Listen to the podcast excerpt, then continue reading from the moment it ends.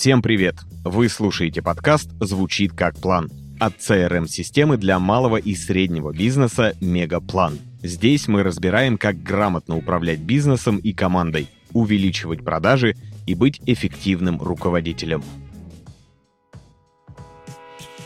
Сегодня поговорим о том, как вырваться из рутинных задач и, наконец, начать управлять. В одном из прошлых выпусков подкаста мы рассказывали про микроменеджмент.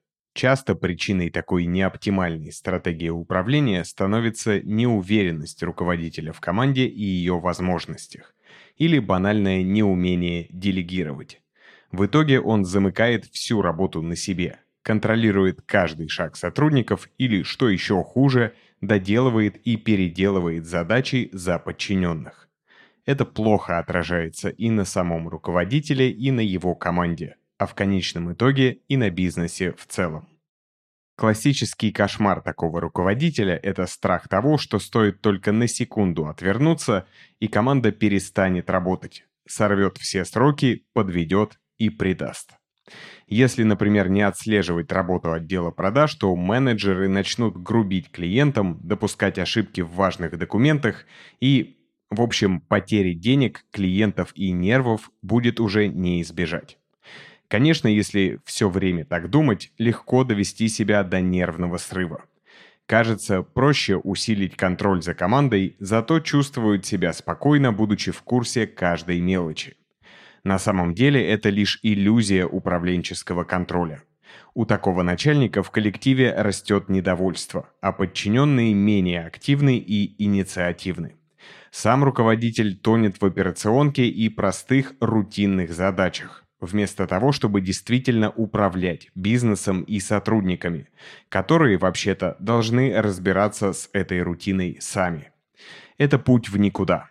Поэтому в этом выпуске мы разберем, какие шаги помогут сформировать такую среду в компании, где сотрудники активны и исполнительны, а процессы работают без ручного управления сверху. Наши средства принято делить на активы и пассивы, будь то материальные, например, техника и недвижимость, или нематериальные, например, цифровой бизнес, который нельзя потрогать, но при этом он требует вложений и приносит прибыль. Бизнес – это яркий пример актива, а сдача недвижимости в аренду или инвестирование – вариант пассивного дохода. Но типичный предприниматель не просто вкладывается в бизнес, а поначалу берет на себя всю основную работу. Поэтому так часто можно услышать от бизнесменов жалобы о том, что стоит им отвлечься, и все развалится. Чего уж говорить об отпуске или даже двух выходных подряд. Только позволишь себе отдохнуть, как что-то обязательно пойдет не так. Именно так живут многие предприниматели и энтузиасты, которые полны решимости покорить мир.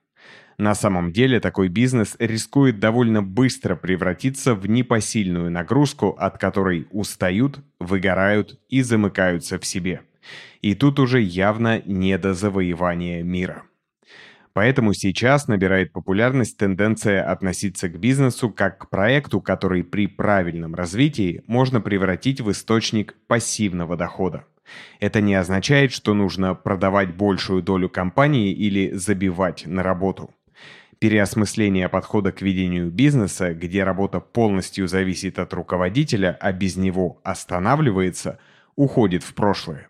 Бизнес вполне может гармонично развиваться, если набрать или воспитать таких сотрудников, которые способны самостоятельно принимать серьезные решения, вести рабочие проекты и выполнять большую часть работы.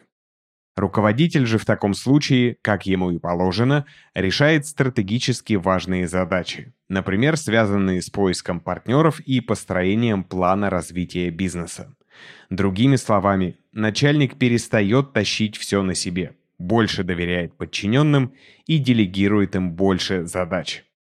Мы собрали четыре совета, которые помогут превратить бизнес из клубка постоянно горящих задач в проект, который сможет развиваться без тотального контроля. Итак, что для этого нужно? Во-первых, установите баланс. Часто нам только кажется, что без контроля все развалится. Это происходит не потому, что мы не верим в нашу команду и возвышаем себя, а потому что привыкаем к такому положению вещей и не можем без работы. Включаясь в бешеный ритм, мы забываем отдыхать.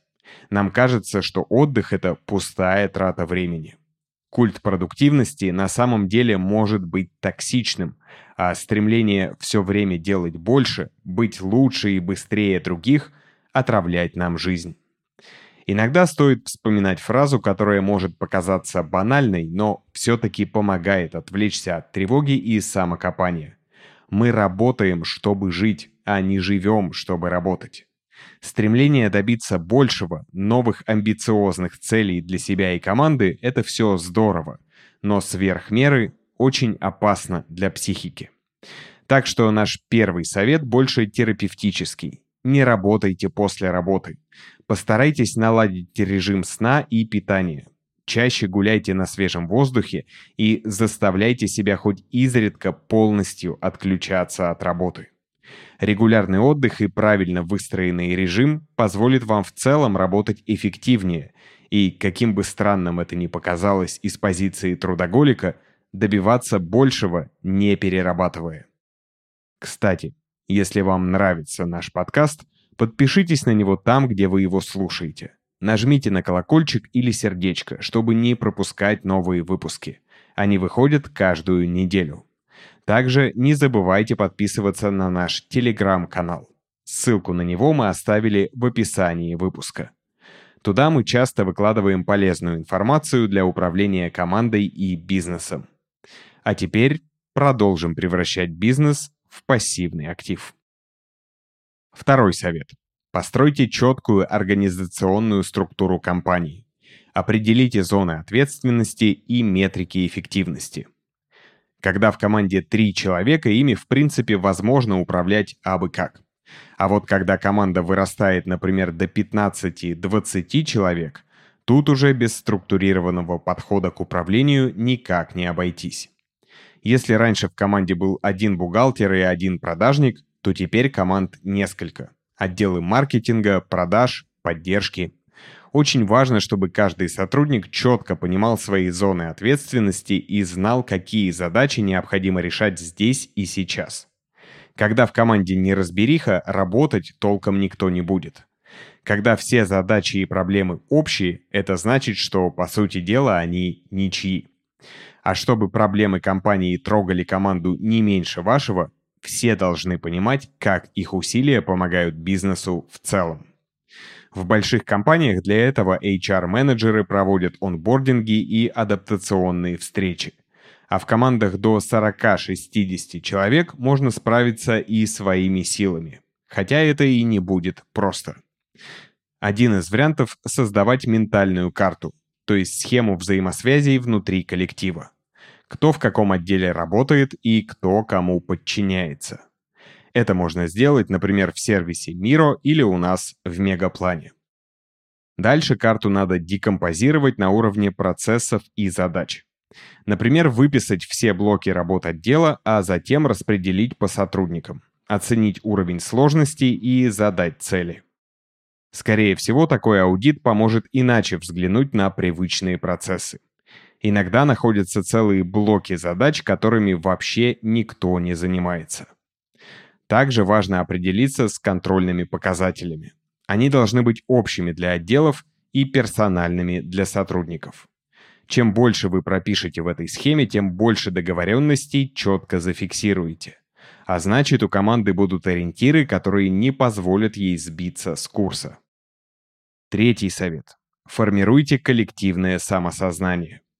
Другими словами, нужно создавать и поддерживать объединяющие команду убеждения и ценности.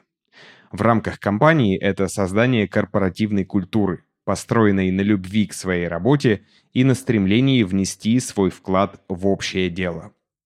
Формирование коллективного самосознания – задача непростая, но вполне реальная. Нужно стремиться создать в компании такую культуру, где каждый сможет чувствовать себя частью общего. Это поможет ему осознать, что он работает не только для себя и собственного роста, но и включен в процессы других. понимает, чего не хватает коллегам для успеха и может предложить свою помощь. По сути, так формируется коллектив, где всем не все равно. И такая команда может уверенно работать без постоянного вмешательства сверху. Четвертый совет. Избавьтесь от пожирателей времени.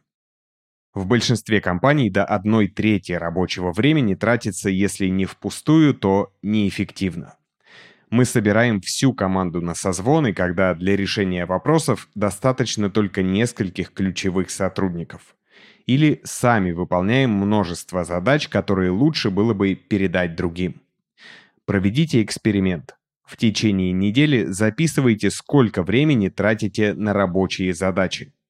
Учитывайте даже обед и перекуры. А потом переведите затраты времени в денежный эквивалент – и решите эту задачу так же, как задачу по оптимизации затрат на рекламу или мероприятие. Посмотрите, от каких затрат можно избавиться и придумайте как. Самое важное, что вам как начальнику нужно научиться определять, когда можно отпустить контроль и перейти к стратегически важным задачам. То, что входит в рутину и операционку, нужно делегировать. Иначе вы попросту перестанете расти и зайдете в тупик. В итоге ваш бизнес рискует проиграть конкурентам, которые знают, как правильно делегировать и умеют отдыхать. Спасибо, что дослушали выпуск до конца. Подписывайтесь на подкаст, чтобы не пропустить новые выпуски. И регистрируйтесь в Мегаплане, CRM-системе для малого и среднего бизнеса. Мы помогаем компаниям управлять продажами и проектами, вести клиентскую базу и улучшать процессы. Попробуйте мегаплан в работе. Все ссылки оставили в описании выпуска.